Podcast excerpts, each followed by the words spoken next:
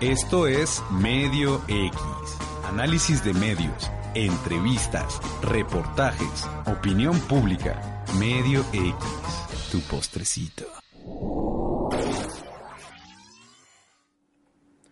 Muy buenas tardes y bienvenidos a Medio X. Este es el espacio radiofónico de análisis de medios, de comunicación y opinión pública. Eh, yo soy Manuel Quero y en cabina me acompaña David Zagarra. Hola David.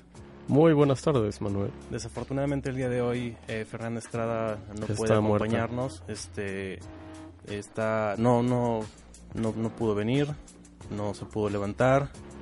Estuvo toda la noche de fiesta y pues pues no, la verdad, la verdad es que está, está, enferma, está aquí en cabina con nosotros y le deseamos una pronta recuperación. Saluda, Fer. Les recordamos que estamos en Twitter en arroba medio X y en Facebook como medio X. Y bueno, este... ¿Estás bien, David? Sí. Estoy bien. Ok, vamos a pasar al tema de hoy. Sí, el tema de hoy que es...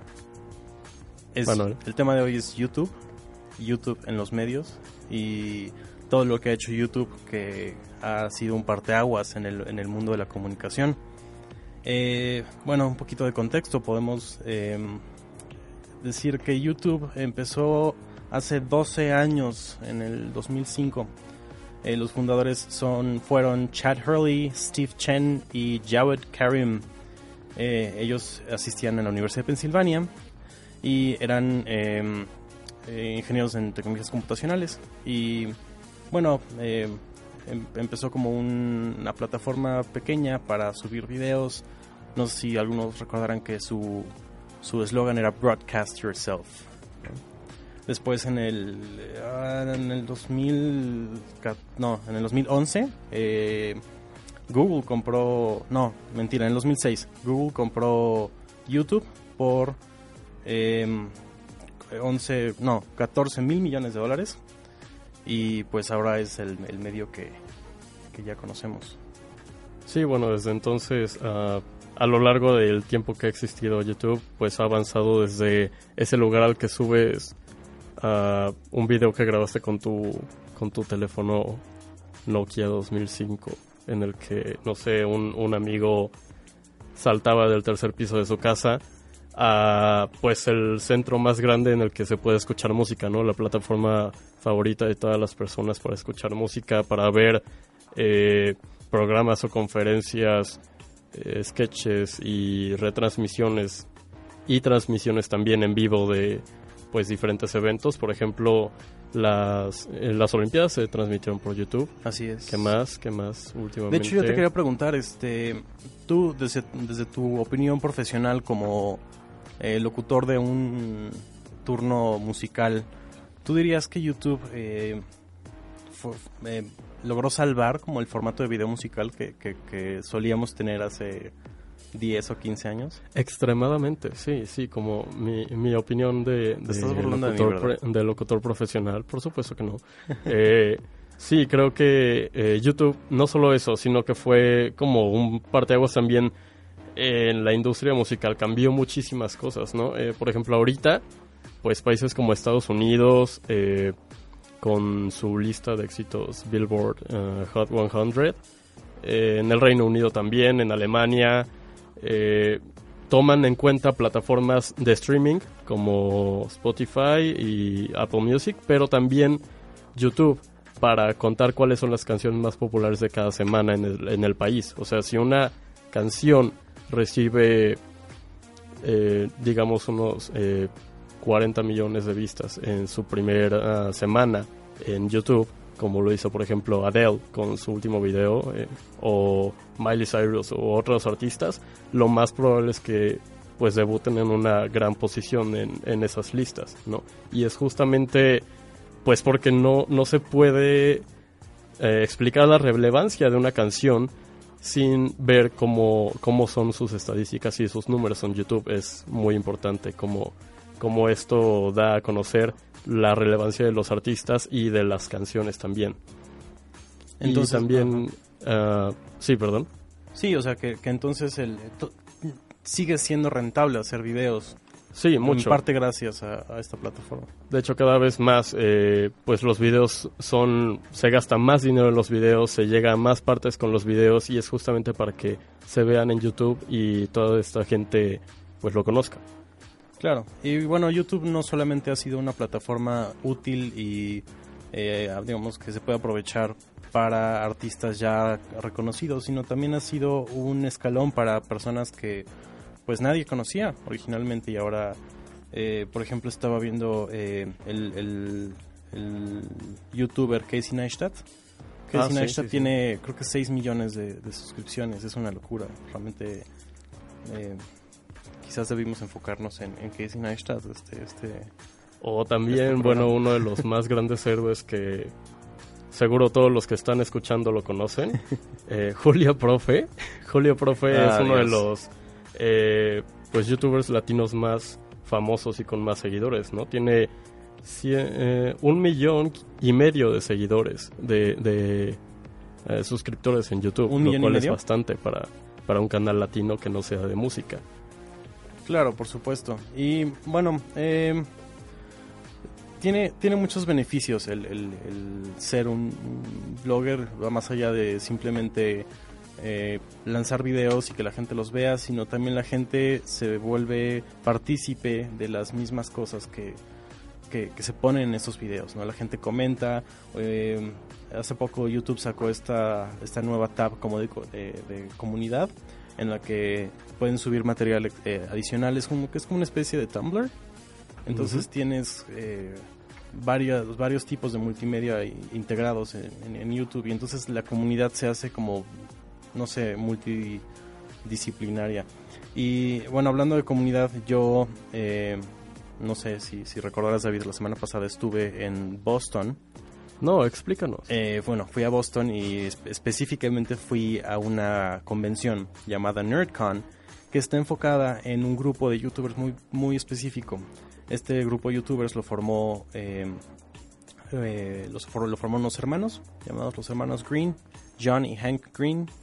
Y para conocer un poquito más sobre Johnny Hank Green tendremos que ir a un lugar muy especial, David, donde... Donde eh, pues la información... La información la verdad es, es como el es lo más importante. Más que los likes. Más que los likes, pero no más que las vistas. Pero no más que las vistas. Exactamente. Esto es contextual.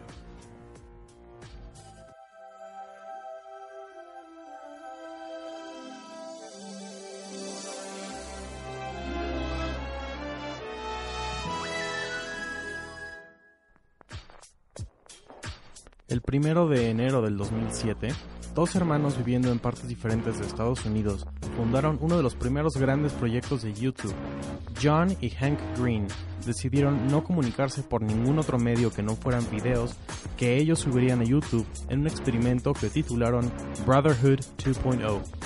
Rápidamente, usuarios de YouTube comenzaron a opinar y a aportar sobre estos videos, pero el punto de inflexión fue en julio del 2007, Hank Green creó un video titulado Axio Deathly Hallows, en el cual cantaba una canción del mismo nombre que rogaba por el lanzamiento del último libro de Harry Potter. El video tuvo un éxito como ningún otro en la historia de YouTube hasta ese momento, e instantáneamente aumentó el número de seguidores que los hermanos Green tenían. John Green bautizó a estos seguidores Nerd Fighters, personas que se consideraban a sí mismos nerds y que buscaban crear una comunidad juntos, así como un mundo más abierto para todos.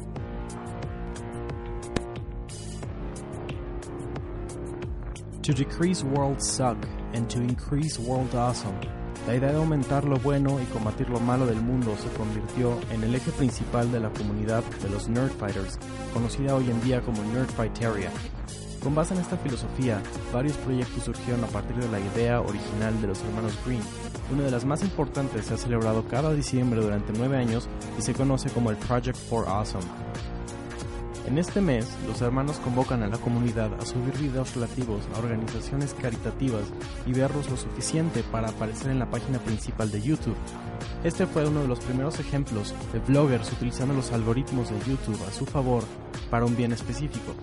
Project for Awesome ha sido un proyecto tan exitoso que en el 2015 y 2016 se juntaron millón y medio y dos millones de dólares respectivamente. En el 2010, los hermanos Green crearon una convención llamada VidCon, pensada en creadores de contenido para YouTube de todo el mundo. Desde el primer Bitcoin en el 2010, la convención ha crecido a una escala tan grande que, en general, se puede considerar a Bitcoin como una convención oficial de YouTube. Además, Hank Green es músico y ha lanzado cinco álbumes y John Green es un exitoso escritor de novelas para jóvenes adultos y ha escrito éxitos como Looking for Alaska, Paper Towns, An Abundance of Catherines y más recientemente The Faulkner Stars, la cual fue adaptada al cine. Juntos, los hermanos Green siguieron haciendo videos bajo el canal Block Brothers, donde John publica los martes y Hank los viernes. En el 2012 colaboraron con YouTube para crear dos proyectos educativos llamados SciShow y Crash Course. SciShow se enfoca en temas y noticias de carácter científico y Crash Course es una plataforma educativa con cursos de historia, psicología, literatura, física, entre muchos otros. El éxito de los hermanos Green tiene mucho mérito en sus propias acciones, pero también en el poder que tiene la comunidad que los sigue.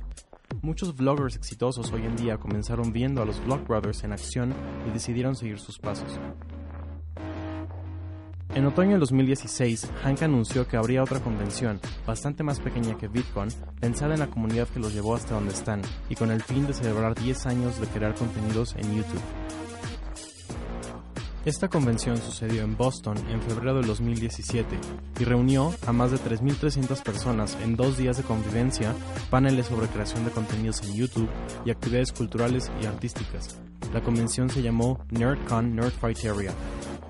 El número de proyectos que han salido del Brotherhood 2.0 es enorme.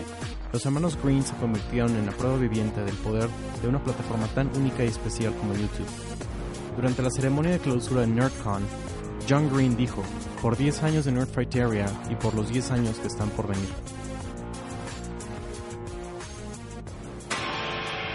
Medio X. Con más vidas que un gato.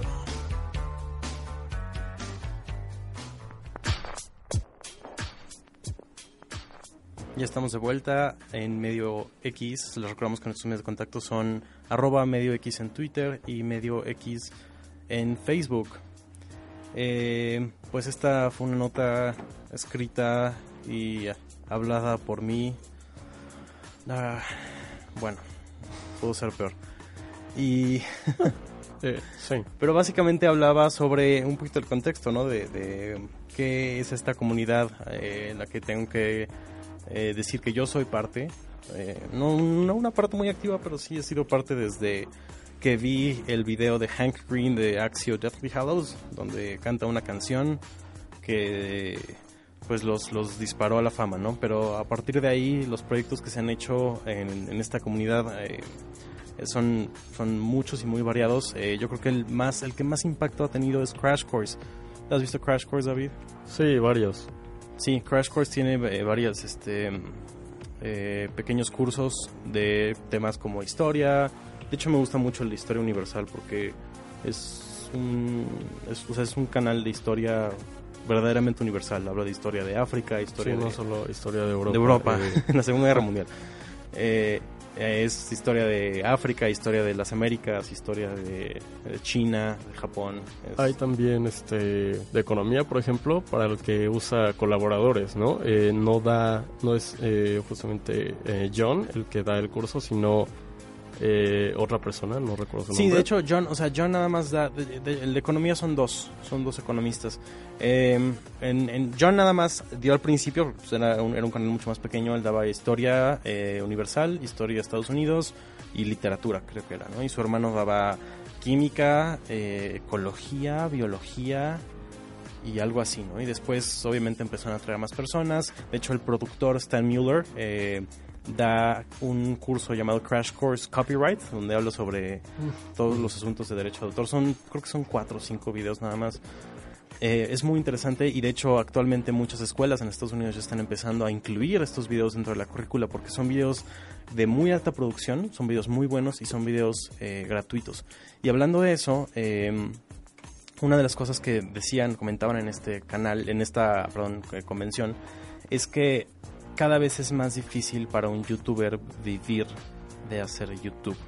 Si eres, eh, de nuevo, si eres Casey Neistat o si eres estos dos hermanos, no tanto, Sí. Pero, por ejemplo, para ellos es difícil sacar un nuevo tema de Crash Course porque implica una producción muy grande. Ellos tienen un, todo un, este, hay un, una empresa de animación que se llama Fat Café, que básicamente el 80% de la gente que trabaja en Fat Café se dedica a hacer animaciones para Crash Course. Entonces, hace, producir ese tipo de videos y tenerlos gratuitos todo el tiempo por, por siempre se vuelve muy costoso. Entonces, eh, hay, han habido varias eh, herramientas que, que, han implementado como para tratar de compensar esto. Una de ellas es Patreon. No sé si conoces Patreon, David. Eh, no, ¿de qué se trata? Patreon es una página donde los youtubers pueden pedir que la gente apoye a su a, la, creación de su contenido. Normalmente lo, dan lo hacen a cambio de perks como de, pues tú donas tanto dinero y te mando una playera del canal, o te mando una postal, o te mando una foto, ya sabes, o te doy las gracias en un video, Y entonces con eso más o menos pueden mantener eh, los costos de producción a un nivel aceptable. Pero significa un, un esfuerzo extra. Sí, por supuesto. Sí, y algo, eh, algo que hay que decir es que eh, YouTube pues está muy polarizado, ¿no? Eh, muchas veces son Casey Neistat o ya en Latinoamérica pues personas, personajes como podemos decir Yuya, que es uno de los más grandes youtubers de, Latinoamérica, pues son los que más ganan en pues de regalías o por vistas, puras vistas de, de YouTube.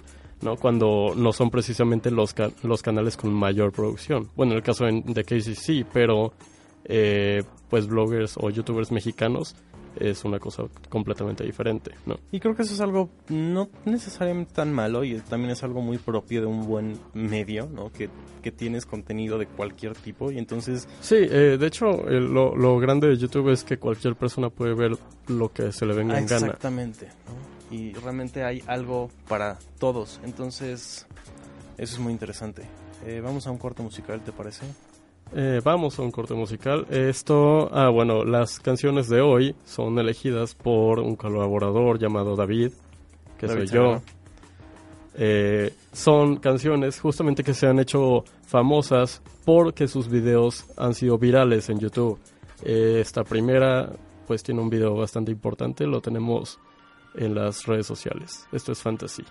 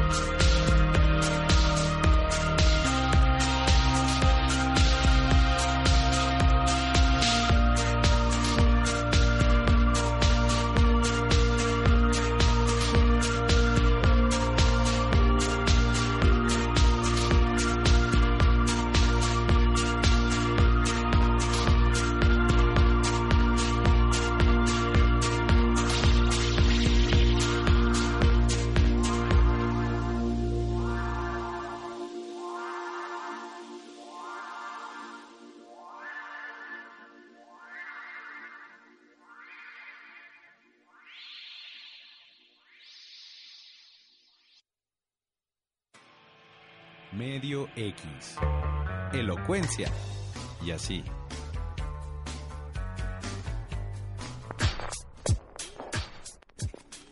¿Qué tal? Estamos de regreso en Medio X. Les recordamos que nuestros medios de contacto son arroba Medio X en Twitter y Medio X en Facebook. Y Medio X en Snapchat también. Y Medio X en Snapchat también. Y bueno, eh, ahora vamos a pasar a una siguiente sección que es la entrevista. En esta ocasión, eh, pues como ya comenté, fui a Boston a esta convención de youtubers como corresponsal. Como corresponsal de Medio X. De Medio X, por supuesto. Y eh, logré entrevistar a siete youtubers que me parecieron bastante, o sea que bueno, eh, tienen cierta influencia en el, en el mundo de YouTube, por lo menos en Estados Unidos. Eh, corremos entonces las entrevistas primero. Ok, vamos a... ah, ok, quiero aclarar que les, la pregunta fue qué es lo que hace que YouTube sea especial o único como medio. Entonces vamos a ver lo que nos respondieron. I think it's one of few platforms that are um, uh, truly democratic, where you can become a creator in, in, two seconds by uploading whatever you like, and then you can cultivate your own communities and new communities that didn't exist elsewhere before. Um, you can pick your subject matter, you can pick your format, you can express yourself in whatever way you see fit, um, and you can do it anonymously if you want to, which has its uh, which has its benefits. Uh, YouTube is important and different from other mediums because it's very interactive. So it's a great way to get a community engaged, to get people involved in the conversation, get a back and forth and a dialogue going. I think I think the biggest thing, and I talked about this in a panel yesterday, but the barriers to entry to do a YouTube channel are so minimal that that essentially anyone can do it, which means that certain talented people absolutely will do it. Um, and it means you have creators that are producing content that aren't being necessarily influenced by producers or a overlord or a bigger company or editors or anything like that. There are people that can generate content that is saying exactly what they want it to say. And there's also like the immediacy of the feedback where people can immediately see other people, like interact with the other people who are watching at the same time, and I think that allows like like communities to grow quickly. Whereas like you know you might have to wait until you see someone in person to discuss TV or what you hear on the radio this morning, but like YouTube, boom, right there in the comments, someone gets a notification on their phone, oh they responded, and you know you can just start talking from there. And then like we the creators can also chime in as well. Right. And then on top of that, I would say the only other major note would just be the fact that it is almost self-filtering to some extent. Like if somebody makes a video that is is blatantly inaccurate, um, like if it was a news source, there's no real way to fact check it, but you have hundreds of thousands of other people that are then weighing in on a particular topic. So um, very quickly, you can find out based on that like to dislike ratio how it's doing. Uh, YouTube is, I mean, versus like traditional media, you know, YouTube allows you to connect directly to an audience as opposed to like through uh, directors and producers and stuff. So it's just, it's just like, it allows you to have this like intimate and direct relationship with your viewers, which I think is really cool. Well, I think, well, one thing, YouTube is, it, it, the barrier for entry is incredibly easy. It's even easier than, than a podcast. It's just, you, as long as you have a camera, you can just you can shoot video of yourself. There's a very simple upload process, and then it's uh, in the system and in the distribution system. When you look, if you look at like a podcast, for instance, it's complicated to, to, the, the, to figure to figure out how to get an audio file approved by iTunes and like all this stuff. So the barrier for entry in YouTube, it's like it's very unique, I think, and and so because of that, the platform is truly anyone can it's for everyone right now. I mean, obviously there's yeah promotion. You have to figure out a way to get an audience, but but the mechanics are there for it. It's just really easy. So that's one way it's unique. Um, uh, there's the audience itself just skews a lot younger, uh, and it has a very specific sort of demographic that that that again makes it unique. Right, like people listen to radio are very different. Well, not very. There's overlap, but there's people who listen to radio. People watch YouTube. They're very. There's differences. Um, so yeah, that's my thoughts on why YouTube is unique. Nos faltó una entrevista, de hecho. A ver si producción la puede arreglar. Nos faltó la entrevista. Bueno. Eh, no es cierto. Era, broma, era broma.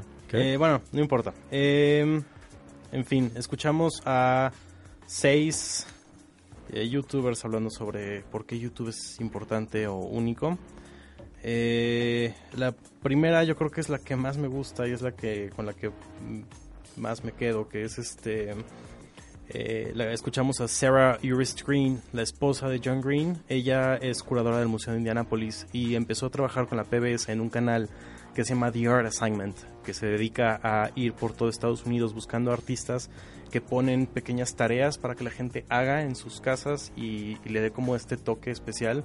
Entonces es, es una comunidad artística muy, muy padre y también tiene ciertos videos donde explica cosas eh, relativas a arte, a museos, etcétera. Es, es... ¿Qué? ¿Por qué me ves así, David? Está, está... Es que... Creo que me faltó poner algo de The Assignment. Sí, eh, tal vez. Pero, Te, mostré, te mostré, tiene un video que se llama The Case for Kanye. Sí, de hecho sí lo vimos. ¿Te acuerdas de The Case for Kanye, no? Eh, ajá, eh, donde explica por qué Kanye sí es un artista Kanye de verdad. Es Kanye, sí. Y da, da, argumentos muy buenos, tengo que decirlo. Y me encanta la respuesta que da en esta entrevista porque dice que YouTube es de las pocas plataformas que son 100% democráticas. Es decir, no tienes un filtro como él, ya, ya hice una idea, quiero hacer este, este video, pero tengo que, necesito pasárselo al área de eh, no sé, de, marketing o de departamento de legal o de contabilidad para que lo aprueben para poder hacerlo, ¿no? Sino es una plataforma donde, donde puedes simplemente eh, subir lo que es lo que lo que tú quieras y, funciona, ¿no? Que es más o menos lo que dicen otros eh, otras de las personas que, entrevistamos. entrevistaste. Por ejemplo, este Creo que eh, el, los, los, el tercero y el cuarto son los Super Carlin Brothers. Ellos hacen videos sobre eh, Pixar, Disney, Star Wars, Harry Potter. Básicamente son estos dos hermanos que se, pasan, se la pasan hablando sobre teorías de, de Pixar y de Harry Potter y de, y de si el final fue el que pensamos o no. Y tienen, tienen algunas cosas muy padres. Y ellos hablan sobre cómo... Eh, no hay filtro realmente entre, entre, entre tú y tu audiencia, ¿no? No tienes que, no, no necesitas esperar a que, a que, eh, como por ejemplo iTunes, que tiene que aprobar tu contenido, ¿no? No, de hecho, eh, es, es una, de una de las redes en las que más diálogo hay, yo creo, entre la persona que postea y la persona que ve los contenidos, ¿no? De hecho, eh, estos hermanos incluso piden a, a, a sus usuarios, bueno, a, su, a la gente que los ve, que opinen acerca de lo que están diciendo, ¿no? Y, contribuyan a estas teorías o, o crean otras nuevas. Incluso eh, también este eh, John lo hace en algún momento. Incluso pues retan, hacen retos para estos eh, Nerd Fighters. como eh, Project for Awesome, en el que ponen a todos los, bueno, intentan poner a todos los videos en la página principal de YouTube, para alcanzar más cobertura. Claro, y ese, como, como explicamos en la nota, ese fue de los primeros eh, ejemplos de, de, youtubers hackeando, entre comillas, los algoritmos. Sí, usando estas reglas a, favor de, de, estos canales. Exactamente, y lo que salen son puros videos entonces de, de, cosas de caridad, ¿no? donemos a Save the Children, donemos a... Eh, asuntos de agua, asuntos de, derechos humanos, etcétera. Y, la verdad es que ha sido muy impresionante el éxito que ha tenido este esta este proyecto, el Project for Awesome, que sucede en diciembre y la verdad es que las cosas que, suelen regalar, bueno, más bien suelen vender a cambio de una donación, eh, son, son muy, o todo, a mí me parece un, un, proyecto muy bien hecho y, y todo esto es gracias a YouTube. Pues sí, y bueno, también ya eh, pues moviéndonos más a otras cosas, pues vemos que por ejemplo en el, en el periodismo también YouTube ha sido una fuerza que ha cambiado muchas formas de hacer las cosas. Eh, por ejemplo, ahorita de los videos más vistos eh, de noticias o canales de noticias en YouTube, al menos el 39% tiene material que ya subieron otros usuarios antes, desde su teléfono celular o eh, vamos, a YouTube o a Facebook Live o a otras eh, redes sociales y estas, uh, estas, estos sitios de noticias agarran el contenido y lo construyen, bueno, lo meten a videos suyos para darles más difusión. Entonces ahí vemos que justamente es más, muchísima más cooperación del usuario y del público en este nuevo periodismo, podríamos decirlo así, ¿no? Eh, y también ya, pues, eh, relevancia en otros eventos directos a nivel mundial, pues vemos, por ejemplo, como un documental, un video pequeño documental llamado eh, La inocencia de los musulmanes en el 2012, pues ofendió a mucha gente, eh, justamente musulmanes en Estados Unidos, ¿no? Y, y, causó protestas alrededor de todo el país. Eh, vemos también videos que se hicieron también muy virales, muy importantes que yo creo que a todos nos tocó ver, por ejemplo, bueno, ver o escuchar que existían a videos del militante de Al Qaeda Anwar al-Baki que subió justamente pues contenido sobre cómo manejaban todos estos manejaban todas estas operaciones en esta organización. Los, eh, los videos obviamente fueron retirados, pero para entonces muchísima gente ya los había visto, ¿no? Y pues otros sitios de noticias que han sido bastante uh, polémicos desde que desde que comenzaron a existir como Al Jazeera. Al Jazeera fue uno de los primeros canales de noticias de YouTube oficiales y pues provocó que Estados Unidos hiciera un contrincante directo para Al Jazeera en, en el Medio Oriente. También en YouTube, también los también están en YouTube y en, y en canal de televisión también. Claro. Pero justamente fue YouTube el que le dio tanta relevancia a nivel mundial, que lo trajo, bueno, es un canal eh, de Medio Oriente y hacia Europa, pero lo trajo hasta América, justo por YouTube. Muy bien, pues vamos a otro corte musical, David. Este... Ok, esta canción se hizo viral en el 2006, todos vimos el video, esto es Here It Goes Again de OK Go.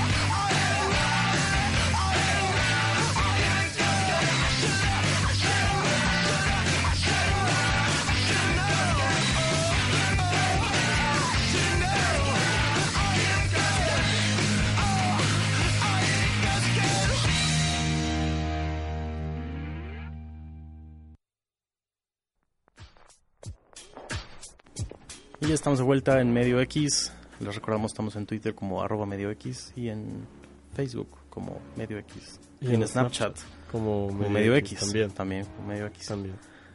Y, ah, bueno, eh, nos piden de producción que hagamos una pequeña aclaración. Las entrevistas que escuchamos no están interpretadas al español porque fue una decisión personal, tengo que decirlo, y tiene que ver con quién estaba dando los estas opiniones. Quería que fueran las voces originales de eh, estas personalidades eh, emitiendo un juicio sobre la, plataforma que ellos saben usar. Eh, entre, entre todos ellos tienen más de 10 millones de suscripciones, entonces creo que son lo suficientemente importantes como para mantenerse por sí solos y ya después nosotros dimos una explicación breve sobre qué dijeron cada quien. Y ya. Y ya. Pero bueno, hablando de. Eh, comentando un poquito lo que decías de las noticias, eh, también hay un, hay un canal que a mí me gusta mucho que se llama eh, Healthcare Triage, que está. Lo, lo, conduce el doctor Aaron Carroll y habla sobre medicina.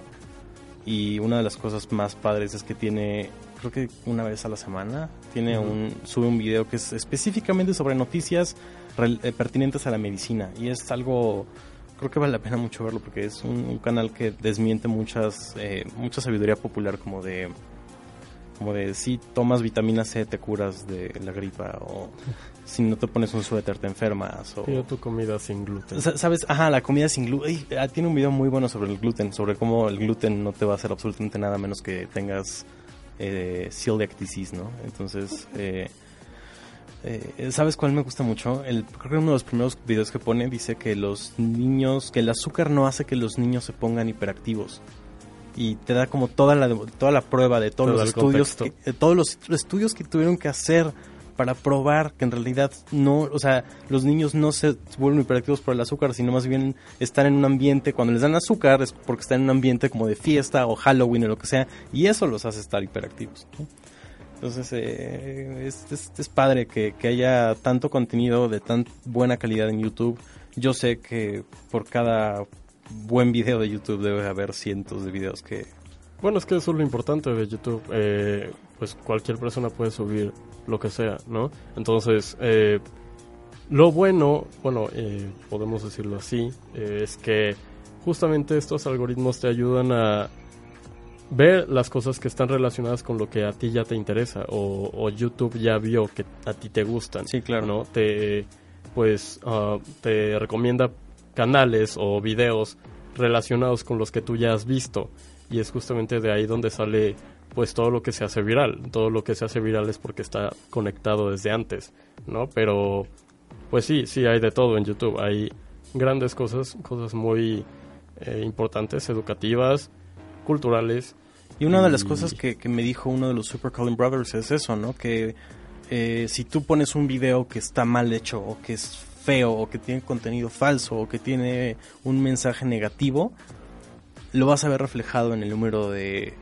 no me gustas que van a poner, ¿no? De dislikes que van a poner en ese momento, ¿no? Entonces tu video simplemente se va a hacer eh, como de los apestados y, y probablemente ya no le va a salir en el feed a nadie nunca más.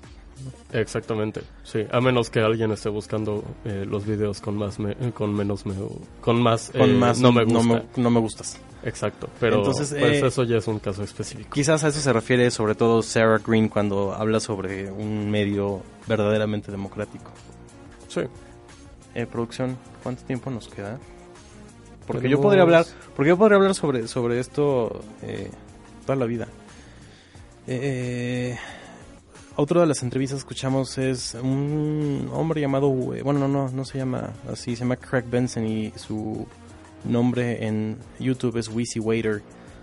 Y me ah, sorprende. No se llama No se llama Wheezy, fíjate que no se llama Wheezy, no se oh, pide Waiter, se llama Craig.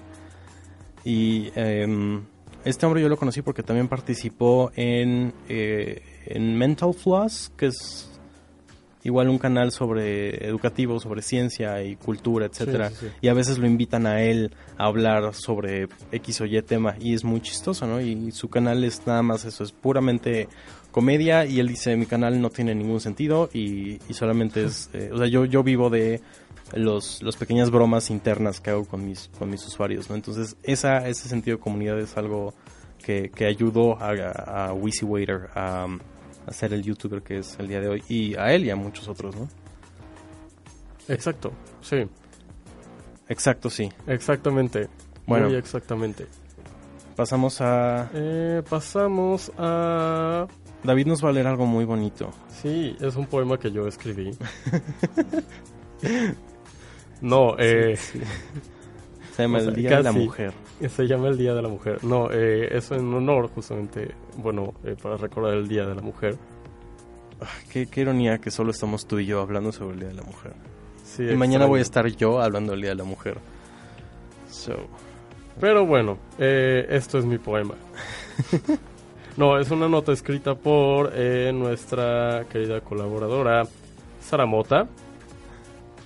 No grabada por Fabio Lardea, aunque aquí dice voz Fabio Lardea. Bueno, Un saludo a Fabi. Hola eh, Fabi. Está bien. Esto es el rol de las mujeres en el cine y la televisión. Las historias contadas en cine y televisión forman parte importante de nuestra vida, no solo como método para divertirnos, sino porque en ocasiones moldean la percepción que tenemos hacia el mundo. Respecto a cómo es el rol de las mujeres en los medios, el Center of the Study of Women in Television and Film, en su estudio Portrayals of Female Characters in the Top 100 Films of 2016, reporta cifras alarmantes. Empezando porque solo 29% de los personajes en películas son mujeres, una cifra menor que el año pasado, cuando 37% de los personajes eran protagonistas femeninas. 32% son personajes que hablan por lo menos una vez durante la película, mm. un descenso de 1% comparado con el año anterior. Respecto a cómo es la raza de dichos personajes, se encontró que 6% eran mujeres asiáticas, 14% negras y 3% latinas. El punto más preocupante de este estudio es que los estereotipos de género siguen siendo prominentes en las películas. Personajes mujeres tienen posibilidades de ser vistas trabajando o representando una figura de líder, Además, en pocas ocasiones vemos representados personajes tanto femeninos como masculinos que se identifique con un rol tanto de trabajo como personal. Personajes femeninos también fueron presentados como personas más jóvenes que sus, que sus homólogos masculinos. También dichos personajes tienen a aparecer más en comedias y dramas, a diferencia de películas de terror, películas animadas o de ciencia ficción. Hoy en día las minorías siguen siendo mal representadas en tanto en cine como en televisión. Para comprobarlo existen diferentes tests, como el test de Baxdell, el cual consiste en identificar si dos personajes femeninos en la misma película o serie interactúan alguna vez entre ellas y cuando lo hacen hablan de algo de más que no sea personaje masculino. Eh, the Pantomime Test, aquel donde el personaje femenino puede ser intercambiado por uno masculino y la narrativa aún tendría sentido. The Oracle Test, donde la película o serie tienen un personaje discapacitado que no está en la historia para solucionar su discapacidad y la narrativa no se centra en dicha discapacidad. O The Regan's Rule, donde se tiene personajes que no son blancos dentro de los personajes principales.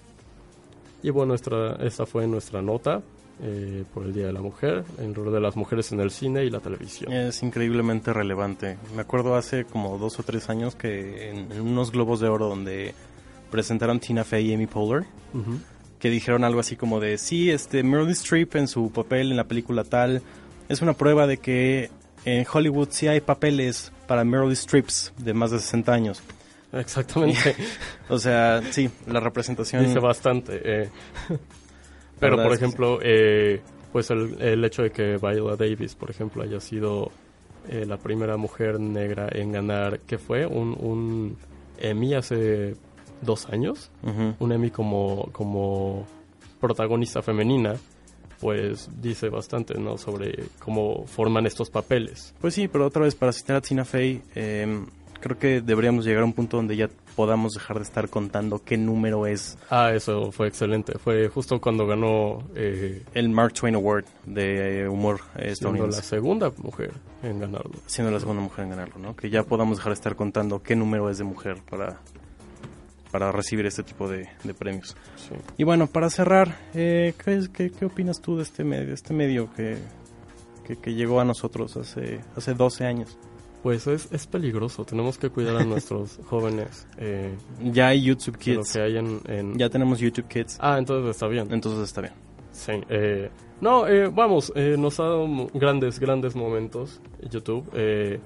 Cosas de las que creo que jamás no nos podremos olvidar por más que queramos, como el Gangnam Style o los videos de reclutamiento de, de ISIS, que también se volvieron virales en el 2014, ¿no? Que pues fueron bajados completamente de línea, pero pues ahí siguen, mucha gente los vio, mucha gente todavía los tiene, ¿no?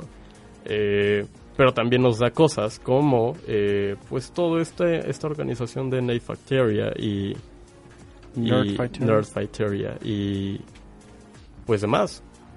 Figuras como como la que yo comenté mi héroe favorito es Julio Profe. Y, y, héroe favorito de más de uno de los que estamos aquí. Pues sí. Y como dice John Green pues vamos a ver qué sucede en los próximos 10 años. A mí me interesa mucho ver cómo evoluciona este medio en términos también de, producción y en términos de cómo eh, le van a hacer los, los, youtubers para seguir, o sea, para, para seguir haciendo contenido. ¿no? Decían que... Cómo, eh, cómo, otros medios, otras formas de, de, transmisión de información van a hacerle para pues eh, competir con YouTube, ¿no? Por ejemplo, pues podemos también Al Jazeera, por ejemplo, Al Jazeera. Ajá, Al Jazeera. Es un ejemplo. Podemos calcular que la, la, caída de MTV fue justamente cuando comenzó eh, a, transmitir más, música a YouTube, ¿no? Por supuesto. Eh, fue algo que contribuyó y pues también noticia, el periodismo eh, tradicional, redes sociales, todo, todo, todo, pues está cambiando básicamente conforme YouTube cambia, tiempos, entre muchas cosas. Tiempos emocionantes. Oscuros. Pero bueno, creo que llegó la hora de despedirnos. Este, muchas gracias por estar aquí con nosotros en Medio X. Eh, yo soy Manuel Quero. Yo soy David Zagarra. Y nos... Ah, los dejamos con una canción. De Ryan Adams. Esto es Prisoner. Prisoner. Muchas gracias. Y hasta la próxima. Esto fue Medio X. Escúchanos de nuevo el próximo martes a las 3 de la tarde. Please. Por Concepto Radial. Provecho.